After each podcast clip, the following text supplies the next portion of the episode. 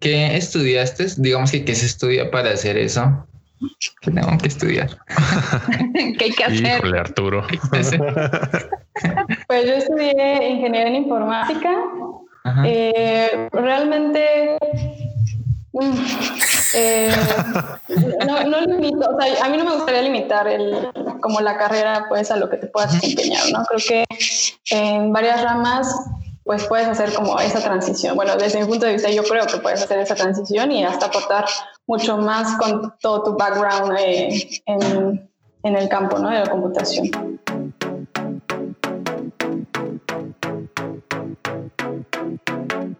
Hola, hola, bienvenida y bienvenido a un episodio más de Diseño con Ñ, este rinconcito del internet donde nos ponemos a charlar y discutir sobre temas que nos interesan como diseñadores de productos o servicios. Los mal nombrados diseñadores iOS o, UX, como lo diría Omar, que, que pues bueno, eso es otro tema que ya discutiremos después. Como habrás visto en el título, esta vez tenemos un tema bien bien particular y complicado sobre el aspecto de discriminación y sesgos que existen al diseñar, especialmente con inteligencia artificial. Y la charla estuvo tan tan interesante que se nos pasó el tiempo, así que tuvimos que dividir el episodio en dos partes. Y en esta primera parte platicamos con Michelle sobre cómo podríamos introducirnos eh, como diseñadores en el campo de la inteligencia artificial, si es que te interesa. También identificamos qué tipo de sesgos existen y cuál sería nuestra responsabilidad como consumidores y creadores de tecnología. Así que sin más preámbulos, ponte cómodo o cómoda y espero que disfrutes de este episodio. Hola, hola Mish, bienvenida a Diseño con Ñ, ¿cómo estás? Bien, bien, muchas gracias. Gracias por la invitación. Aquí estamos con eh, Omar Tosca, Arturo Gómez, y Polo García. García, ¿no? Sí, García. Siempre que voy a decir tu nombre, tiemblo. Ay, ¿con qué me voy a confundir esta vez? Y bueno, tenemos a esta invitada muy, muy especial desde Suiza, ¿verdad? Sí. Con quien vamos a hablar de inteligencia artificial y de algunos sesgos que no estamos acostumbrados a, observar y pensar a raíz de todo lo que viene pasando en el mundo, ¿no? Relacionado con la discriminación, eh, con el racismo. Y bueno, la idea es pensarlo un poco desde el mundo tech y cómo se aplica a nuestros trabajos y cómo repensar, ¿no? Incluyendo a más diversidad. Bienvenida, Mish. Muchas gracias. Soy, soy Michelle, he estado trabajando en, en, proyectos de Machine Learning desde hace como tres años aproximadamente, principalmente aplicando algoritmos de visión por computadora y procesamiento del lenguaje natural. Y he trabajado en, en empresas pequeñas, por lo que he participado en todo el ciclo de vida y desarrollo de un producto de inteligencia artificial. Durante todo este tiempo, pues he como identificado ciertas prácticas, buenas, malas, y es un campo en el cual pues, nunca dejas de aprender, ¿no? O sea, siempre hay cosas nuevas y siempre hay consideraciones nuevas que uno tiene que pensar a largo plazo y que hasta que otra, sí, hasta que otra persona, otra compañía o organización no la hace, es que dices, uy, híjole, puede que tenga que, que ver qué estoy haciendo, ¿no? Bueno, pues, a mí personalmente me emociona mucho este tema porque siento que hay un montón, un montón de aplicaciones y todavía como que hay mucho terreno por recorrer y, y también para como conocer un poco cómo, cómo entraste y cómo fue tu journey a lo largo de desde que empezaste y, y hasta ahora así para chismosear sobre eso. pues yo la verdad es que no tenía ni idea qué onda que iba a hacer con mi vida. Eh, pero ya en el último año de, universidad, eh, es, bueno, mi mamá trabaja con doctores, entonces siempre hay este problema, ¿no? De que hay ciertas, eh, ciertas preguntas que los pacientes hacen que son como muy repetitivas y que, y que se podían automatizar. Entonces empecé a trabajar en un, en un sistema que automatizaba estas preguntas, ¿no? Que era un poco delicado por el aspecto de que hay preguntas que necesitan más contexto para saber qué, qué, es lo que se debe contestar, pero hay otras preguntas como, oye, ¿a partir de qué temperatura puedo saber si mi bebé tiene fiebre, ¿no? O algo así, que se pueden automatizar. Entonces empecé prácticamente con procesamiento de lenguaje natural y fue prácticamente la tesis con la cual me, me gradué. Y eh, posteriormente, eh, al siguiente año fue que me seleccionaron para, o sea, con esa, con esa tesis me seleccionaron para asistir a, al Heidelberg Laureate Forum, que es un evento en Alemania que se realiza cada año para, para que puedan interactuar los investigadores, como ya sea de, de universidad, de maestría y doctorado, con las personas más prominentes de, del campo de tanto de matemáticas como de computación, ¿no? Y eh, mi viaje, mi trayectoria ha sido media, media rara porque pues realmente siempre he trabajado, bueno, siempre excepto en la, en la Bolsa y Mexicana de Valores y, y, otra, y otra compañía, siempre me he dedicado como a trabajar a, en, en, empresas pequeñas porque desde mi punto de vista siento que tienes como mayor impacto, ¿no? En, en, en, ello. Después me metí con la parte de procesamiento de imágenes para poder extraer textos, traducirlos, eh, procesarlos, etcétera, ¿no? Y también en cuestiones médicas, además de mi tesis, pues, para la predicción de enfermedades y, sí, clasificación de información. Básicamente Sí, qué, qué, gran trayectoria, Mish. Te creas ira, ¿eh? ¿Qué, qué, qué estudiaste? Digamos que qué se estudia para hacer eso. ¿Qué tengo que estudiar? ¿Qué hay que hacer? Híjole, Arturo. pues yo estudié ingeniería en informática. Eh, realmente eh, no, no limito, o sea, a mí no me gustaría limitar el, como la carrera pues a lo que te puedas desempeñar, ¿no? Creo que en varias ramas realmente la computación está en todo, entonces pues puedes hacer como esa transición. Bueno, desde mi punto de vista yo creo que puedes hacer esa transición y hasta aportar mucho más con todo tu background eh, en, en el campo ¿no? de la computación. Sí, pero... yo lo intentaba a través de análisis y visualización, pero siento que hay muchas piedras en el camino en temas de como diseñador, cómo empiezo a como adaptar estos modelos de, de pensamientos y de problemas de, de analistas de datos. Sí, lo, lo, claro, y, y, de hecho también, ¿no? La parte de que pareciera que solamente eh, PhDs y aquellas personas que tienen maestría en datos o un super título cañón son las personas que pueden hacer y desarrollar estos algoritmos. Y si bien sí toma eh, bastante tiempo el poder comprender como tal eh, machine learning y, y, todos sus derivados, yo, yo siento, por ejemplo, en la parte matemática que es bastante rigurosa, que si bien la parte matemática es como una construcción de la abstracción de, de modelos de, del mundo, a, abordarlo a temas sociales y aplicarlo a temas sociales ya es una deconstrucción también de, de, tu, de tu mundo, ¿no? El hecho de que tengas claro. que pensar a largo plazo para aplicar estos modelos en el mundo y que pueda incluir a, a todos, ¿no? Que bueno, ya hablaremos con, como, no de, con el reconocimiento facial, por ejemplo, más adelante. Y uh -huh. bueno, ahorita que sacaste tema como la academia, ¿y crees que esta visión como social o como el impacto del trabajo que hacen es algo que está presente en la academia o es algo como que es muy por parte de cada quien que la practica? Digo, lo viví yo en mi experiencia como formación de, en sistemas computacionales, que muchas veces en nuestra formación académica en la universidad teníamos clases de ciudadanía, de ética y sociedad. Y todas esas eran como, incluso por las mismas academia o por nuestra academia, eran vistas como materias de segundo grado, como que no importaban. Y siento que muchas veces eso impacta muchísimo en cómo nos formamos construyendo y esa iba como mi duda, como si también ya a niveles avanzando como en machine learning y así siguen quedando como en segundo plano o ya hay más presencia no, de las. Ya hay más presencia y de hecho ya, no sé, cada vez con movimientos de que suceden en el mundo, pues cada vez se adentran, adentran más las personas, pero sí, no, no, no creo que sea algo propio de la academia, sino que es más bien como tal cual, ¿no? Personal, como que tanto te adentras y que tanto este, realmente estás evaluando lo que estás haciendo. O sea, va más, va más como por la parte personal y de tus propios eh, intereses, ¿no? De cierta forma. Y a veces también, de hecho, se limita por la empresa, ¿no? Porque tú puedes ser una persona súper ética y puedes decir, decirle a tu jefe o jefa, oye, este, yo creo que aquí hay un sesgo grande y que tal vez no estamos considerando esto. Y tal vez la persona te dice, sí, pero a nosotros nos importa solo vender, ¿no? Este, Realmente luego vemos qué hacemos. Y se queda eso ahí, porque al final del día, pues tú no eres la persona que, que tiene la última palabra.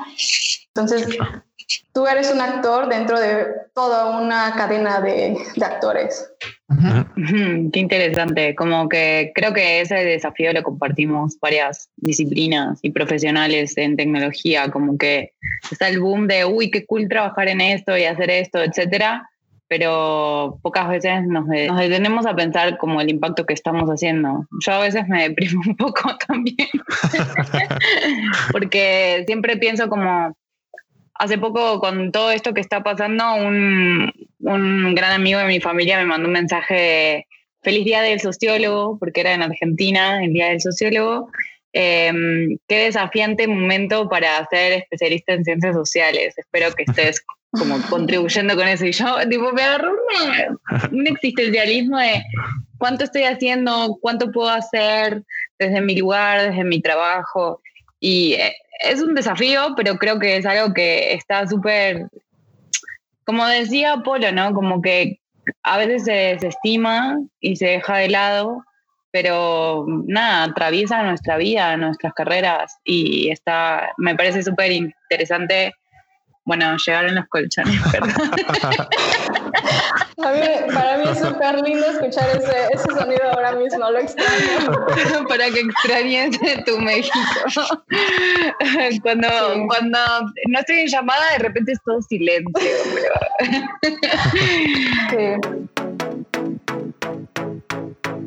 Eh, pero bueno, pasando un poco también a los temas que veníamos charlando, ¿qué, qué te parece, Mish, hablar un poco del tema de navegadores y cómo quizás los, los ciudadanos que no necesariamente trabajamos en Machine Learning, pero trabajamos en Internet y usamos un montón estas herramientas, ¿cómo podemos identificar sesgos y evitarlos también?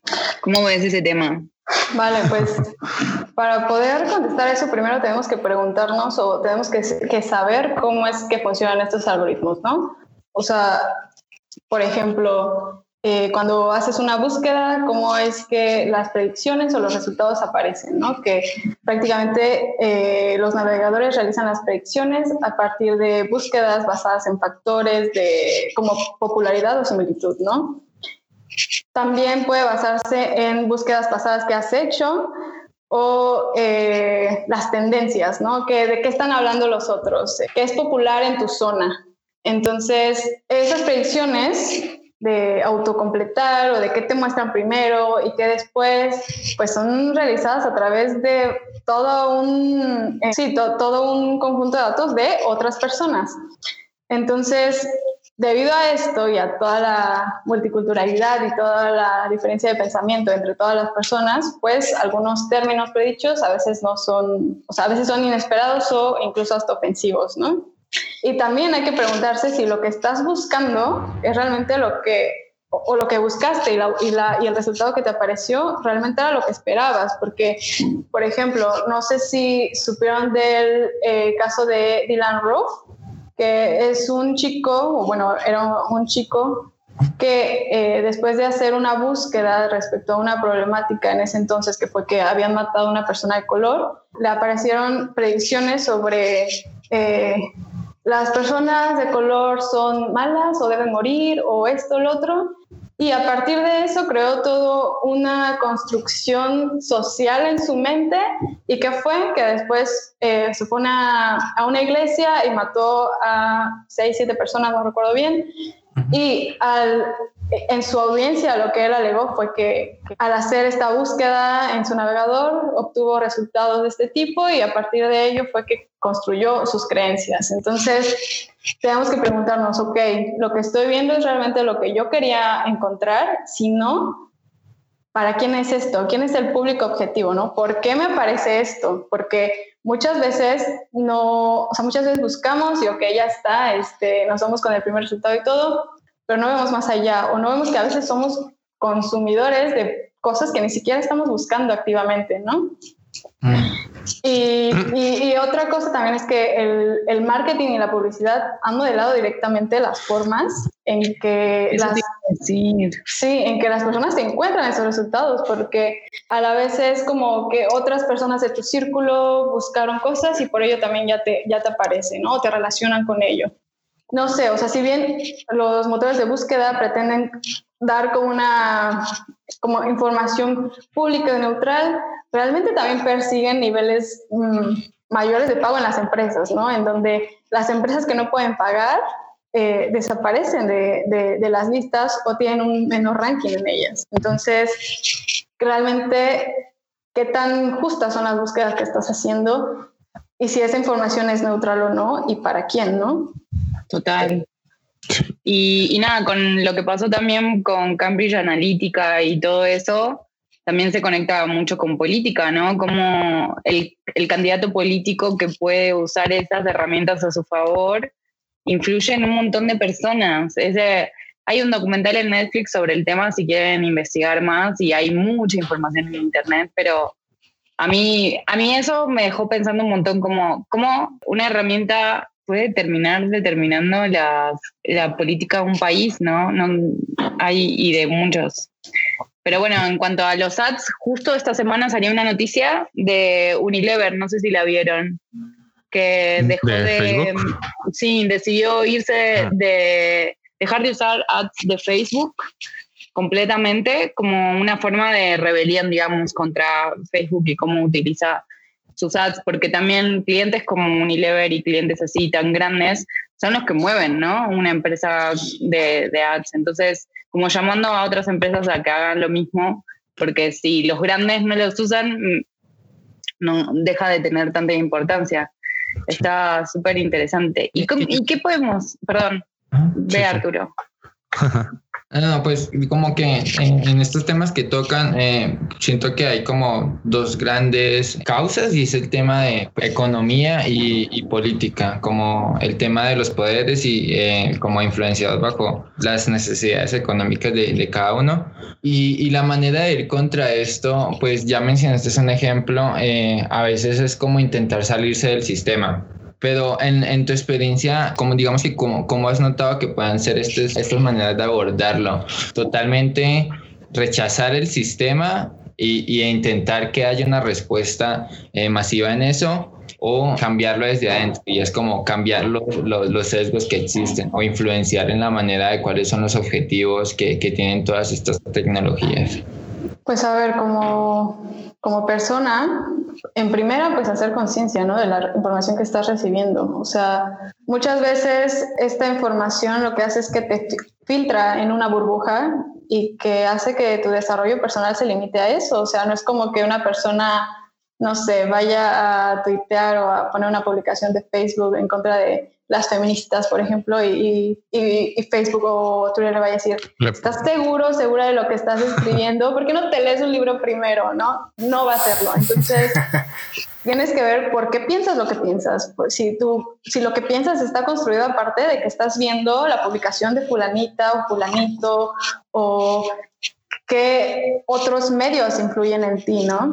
Eh, al final del día son máquinas de propaganda y estaré dirigido a personas individualmente para reclutarlas a una idea.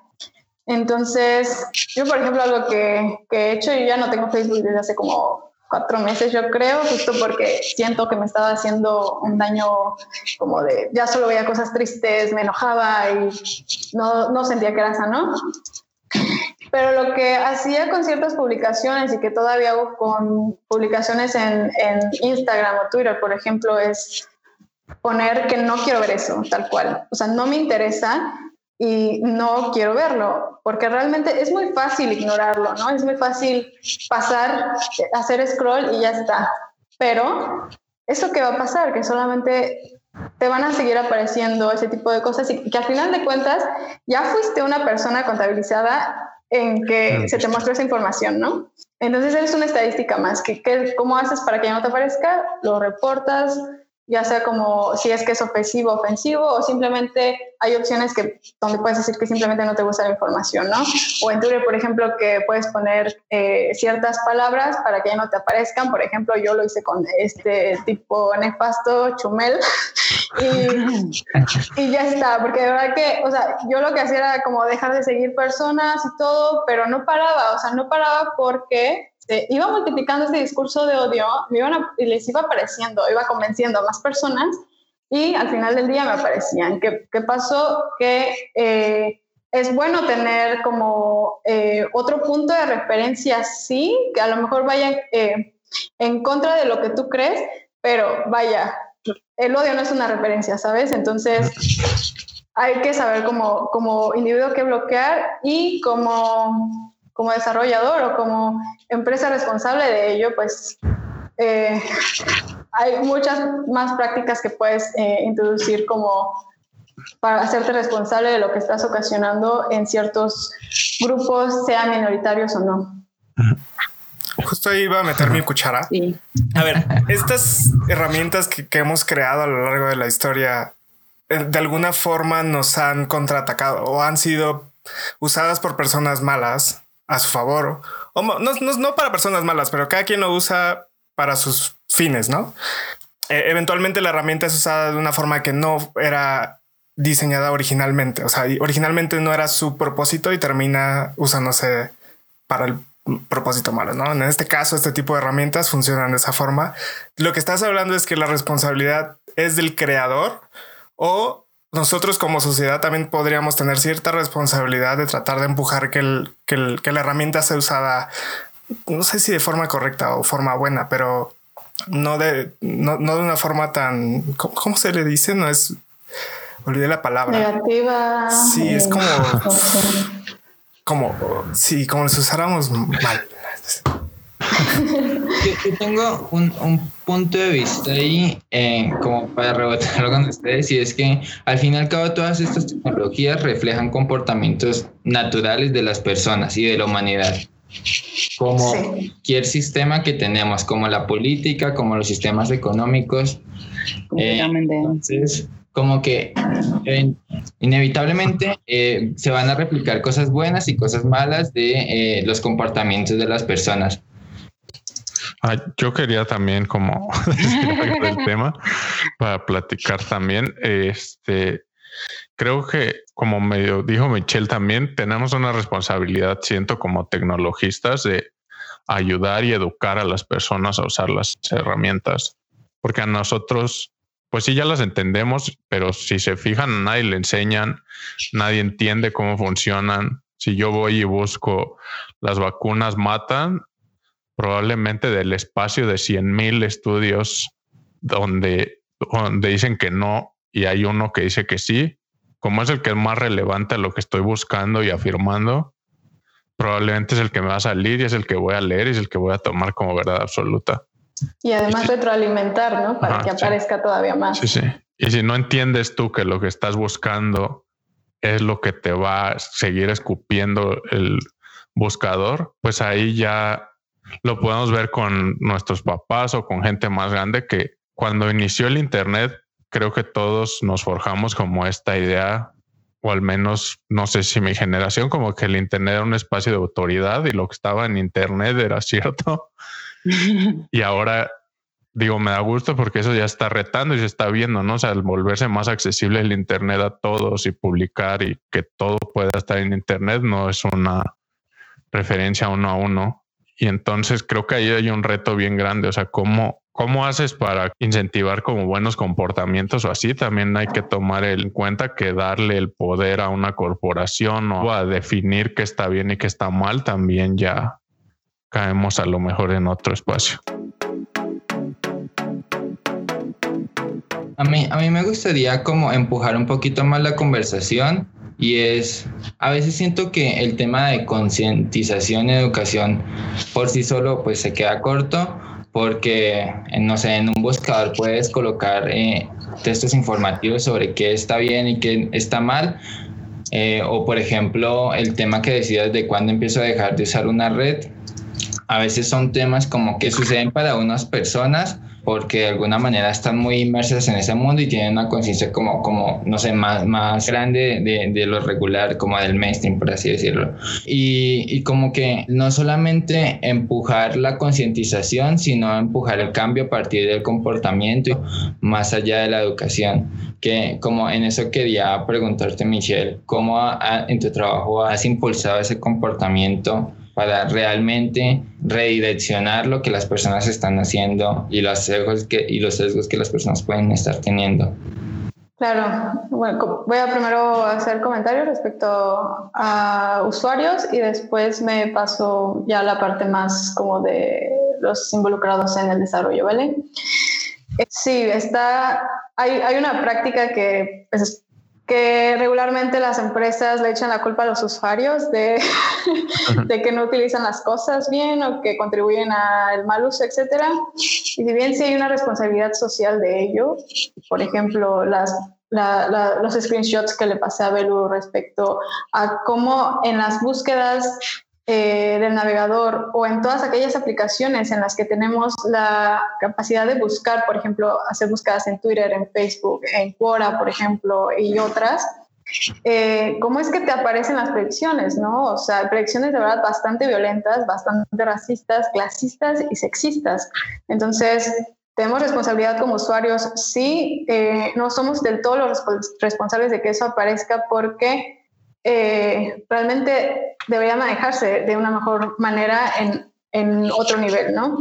En la, en la, parte como de usuarios, pues es eso, ¿no? ¿Qué, qué búsquedas estoy haciendo o qué contenido estoy generando para, para que me aparezca a mí esto o le aparezca esto a los demás, ¿no? ¿Qué estoy replicando, por ejemplo, en cuestión de las fake news?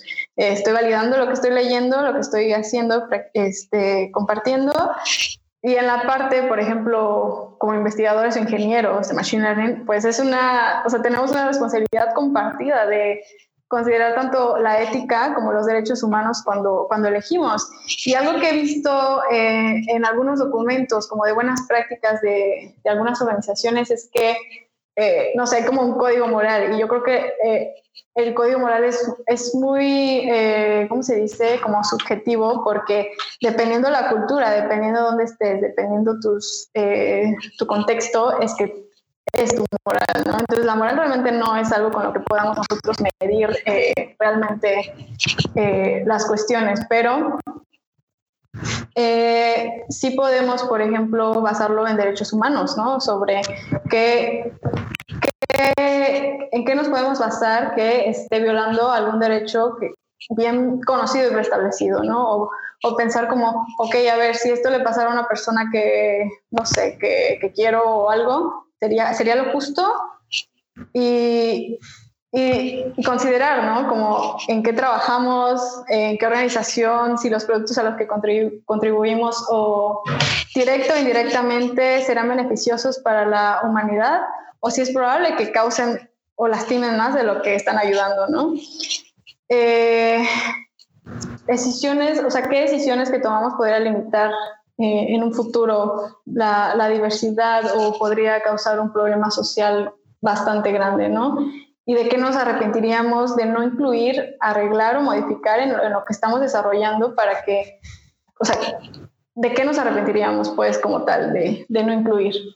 Y claro, ¿no? Preguntarnos como individuo y como organización, ¿cómo es que se va a utilizar la, la tecnología en la que estoy trabajando? ¿Quién se beneficiaría o sufriría cuánto y qué, impacto social tendría y cómo encaja mi trabajo con mis valores, ¿no? También, que es algo ya más personal, pero que es importante.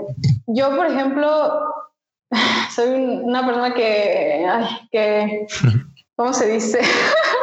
que siempre que hay algo que de verdad no, no considero que, que sea correcto, siempre alzo la voz. O sea, es algo que de verdad no puedo evitar, que sé que no siempre está bien y no siempre, no siempre lo hago de manera asertiva tampoco, pero eh, eso me ha ayudado como a, poder abordar ciertos problemas y de cierta forma hacer, cuestionar a, otros, ¿no? Que es lo que se está haciendo y cómo se está trabajando. También he tenido la experiencia de que me, de que me digan, no, ¿sabes qué? Eh, pues no, a nosotros nos importa vender y ya está.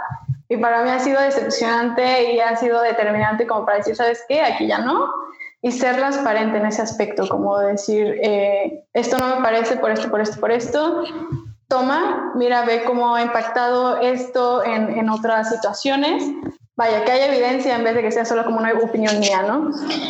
Y también en la parte de que he sido bastante afortunado como para tener una participación activa, como lo dije al principio de, de la llamada, que he estado activa en todo el proceso y eso me ha dado pauta también a comunicarlo con, con los clientes, ¿no? Y, y, claro, el cliente no va a querer una, un sistema racista clasista y, y no lo va a saber si tampoco este, la persona que está, que está vendiendo no se lo hace comunicar, ¿no? que tal vez los datos que nos han compartido realmente no eh, puede tener un sesgo o algo así, ¿no? No sé, como creo que a lo mejor estoy generalizando, pero algo que he visto de Latinoamérica es que como que hay un miedo, ¿no? De, de decirle a tu jefe o jefa que, que algo está mal o que no estás de acuerdo con algo porque pues te pueden correr o algo así. Y está también, o sea, es está feo porque pues si necesitas el trabajo pues está, está cañón, ¿no? ¿Qué, ¿Qué, haces ahí en esos casos? Esto una, una estar contra la espalda y la pared porque no, no siempre puede ser asertivo sobre cómo abordar ciertos problemas y cómo hacer valer lo que has aprendido, ¿no? Pero lo que podemos hacer es como educarnos a nosotros mismos y tratar de compartir ciertos recursos o ejemplos que ya han pasado en otras situaciones, organizaciones, países, etcétera, para poder traducirlo a, cómo podría afectar en nuestro, en nuestro propio trabajo o en lo que desarrollamos. Yo, yo, quisiera rescatar un punto y es lo que decías sobre los códigos morales. Hace, hace tiempo vi tema de Sam Harris en una TED Talk donde hablaba de cómo la ciencia podría responder preguntas morales. Y lo que él decía era que todos podemos tener una cultura occidental y una cultura, por ejemplo, del medio ambiente. Y por la convivencia, todos vamos a estar de acuerdo con que el asesinato es malo. ¿Cierto? Eso puede que sea una regla moral universal. Y, he visto, por ejemplo, en Tumblr, me acordaba que cuando buscabas con palabras de alguna manera eh, relacionadas con la depresión, te aparecía inmediatamente cuadritos informando de cómo, oye, estás, estás bien, eh, estas son las líneas de ayuda, si está, como que si estás pasando por un problema puedes acudir a nosotros. Como que se podría decir, la, la depresión puede ser buenos para unos o para otros, pero pues en realidad como convivencia general todos querríamos que fuera tratado como un problema. Entonces, sí siento que se podrían crear principios morales basados en esos principios de convivencia. Y mi pregunta aquí es como, si a ustedes les parece que hay que crearlos, son necesarios, y de hacerlo, ¿cuáles serían las guías para, para llegar a estos principios morales que de alguna manera mejoren la vida de todas las personas? Bueno, pues de hecho eh, ya ha habido bastantes esfuerzos por crear, eh, no como tal códigos morales, pero sí principios, al menos en, inteligencia artificial.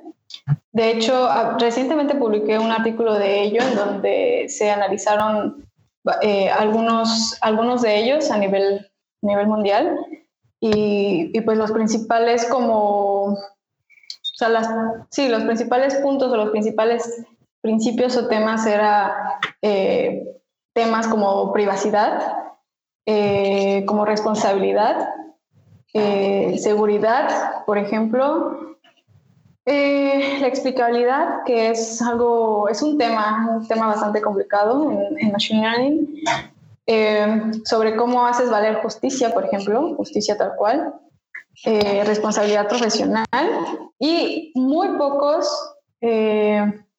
se basan de hecho como en, la promoción de los valores humanos, ¿no? Entonces, eh, estos documentos lo que hacen es que definen como a partir de qué, o sea, qué consideraciones tiene que tener eh, una organización para poder demostrar que cumple con estos, con estos principios, ¿no? Y pues sí, básicamente, por ejemplo, el que me, el que me ha gustado muchísimo es el de, el de Toronto, creo que es de los, de los más completos y que además de introduce una prevención, que es algo que no he visto en otros documentos, en donde otros documentos simplemente se refieren a la mitigación de problemáticas.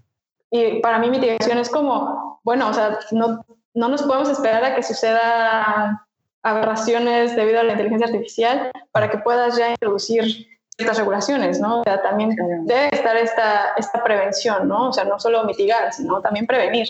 Y, algo muy curioso es que realmente toda la parte de regulación es reactiva en vez de proactiva. ¿Y a qué me refiero? Que reaccionan hasta que ya pasó algo en vez de, introducir antes y regular, ¿no?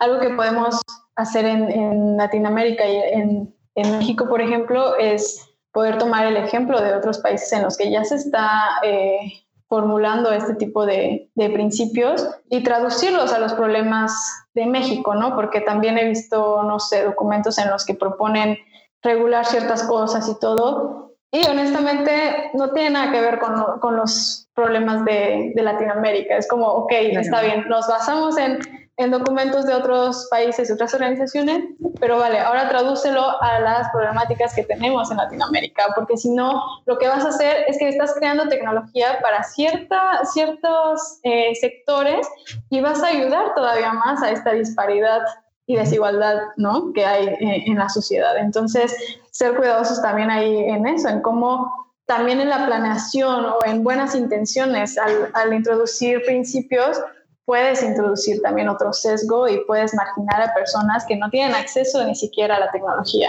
Sí, total.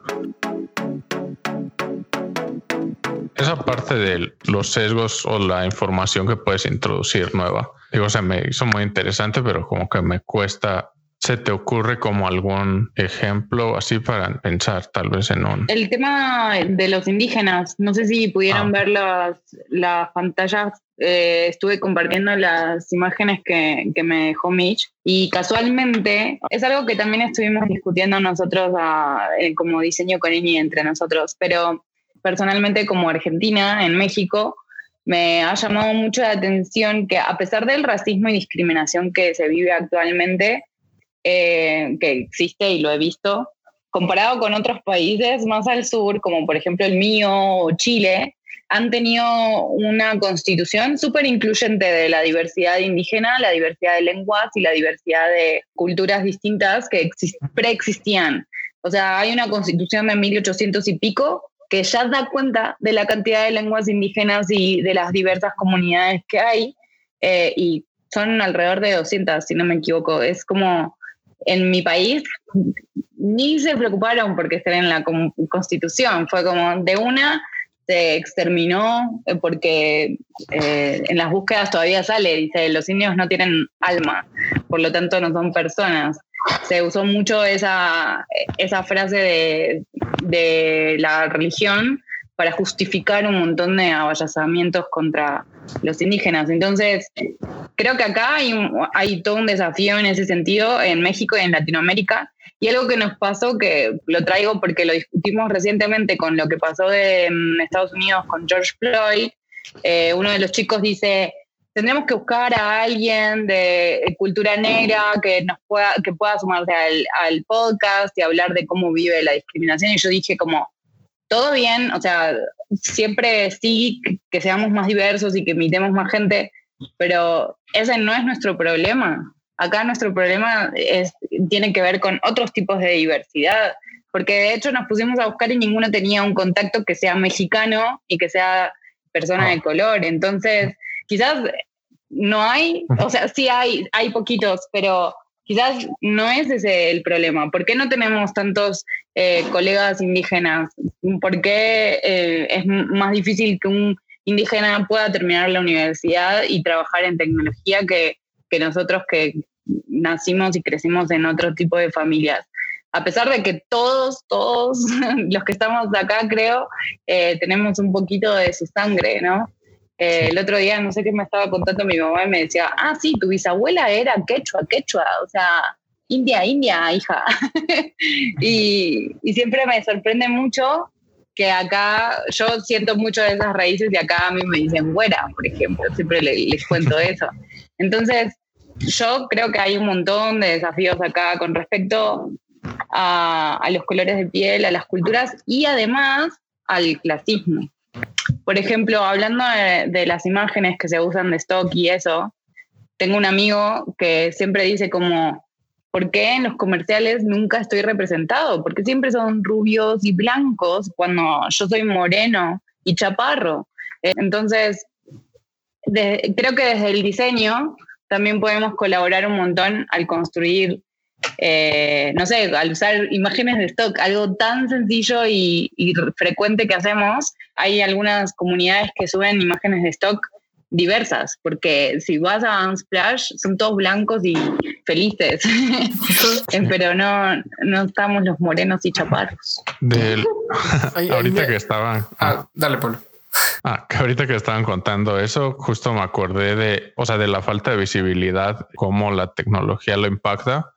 Yo, bueno, yo soy de Michoacán y durante mucho tiempo estuve expuesto como a escuchar a gente hablar en Tarasco y así. Ya cuando estaba en la universidad, no sé por, o sea, me entró la curiosidad y me puse a buscar y me acordé hasta ahorita que dijeron como lo difícil que fue para mí como encontrar un PDF así con diccionario de Tarasco a español. Creo que iba como en la página 5 de Google, una cosa así que nunca llegas ahí, ahí estaba. Y también ahorita que estábamos platicando, me puse a buscar como mexicano y sale como gente con zarape y sombrero. Y también ahorita Tarasco y salen puras cosas como del México prehispánico, cuando es un pueblo que todavía sigue vivo y pues la gran parte del pueblo michoacano son comunidades purépechas o tarascas. Justo es, eh, un poco lo que está diciendo Belu es y, lo voy a interconectar todo porque creo que va con lo mismo. A ver, según yo, esto trata de ignorancia en varios niveles. La gente que hace marketing principalmente es gente con privilegio que ha llegado ahí con... Ves mucha gente blanca y, y, hasta ahí lo voy a dejar. Entonces, llegan, llegan a ese punto y ellos crean contenido para ellos mismos, ¿no? Pero también es un poco lo que ellos ignoran del resto del mundo. Entonces ellos ignoran que existen otras cosas más allá de su mundo en Polanco, donde crean todas estas estos comerciales, ¿no? Eh, y al mismo tiempo eso lo conecto hacia qué tanto un algoritmo es ignorante también de esa información, porque pues el algoritmo tampoco puede saberlo hasta que alguien no lo alimenta con eso, ¿no? Yo, yo quiero como contradecir algún paso ahí y es que no me parece que siempre sea ignorancia. Como que detrás de esos comerciales aspiracionales hay mucha intención de que las personas quieran adquirir ese estilo de vida. Entonces, por, eso digo, no es solo un tema de ciencia, es un tema de como de tomar intencionalidad y de, y de ser político, básicamente. Claro, y de hecho también está pues la parte, ¿no? De cómo está implícitamente, eh, no sé, asumido que las personas blancas son las que tienen mayor poder adquisitivo. ¿Qué incentivo tiene la empresa para poder dirigir sus campañas a otras personas, no? O sea, porque siempre está como la perspectiva de negocio y, y es como bastante triste porque pues estás dejando fuera a un grupo de personas que no son como aquellos que, para quienes está dirigido, ¿no? Y pues bueno, esa fue la primera parte de este gran tema. Espero que te haya gustado la charla y no olvides que en una semana publicaremos el siguiente episodio, donde nos iremos aún más a detalle sobre las herramientas, las estrategias y las recomendaciones que te pueden servir si te preocupa este aspecto del diseño. Así que hasta entonces, muchas, muchas gracias por escucharnos, un gran abrazo y ten una bonita semana.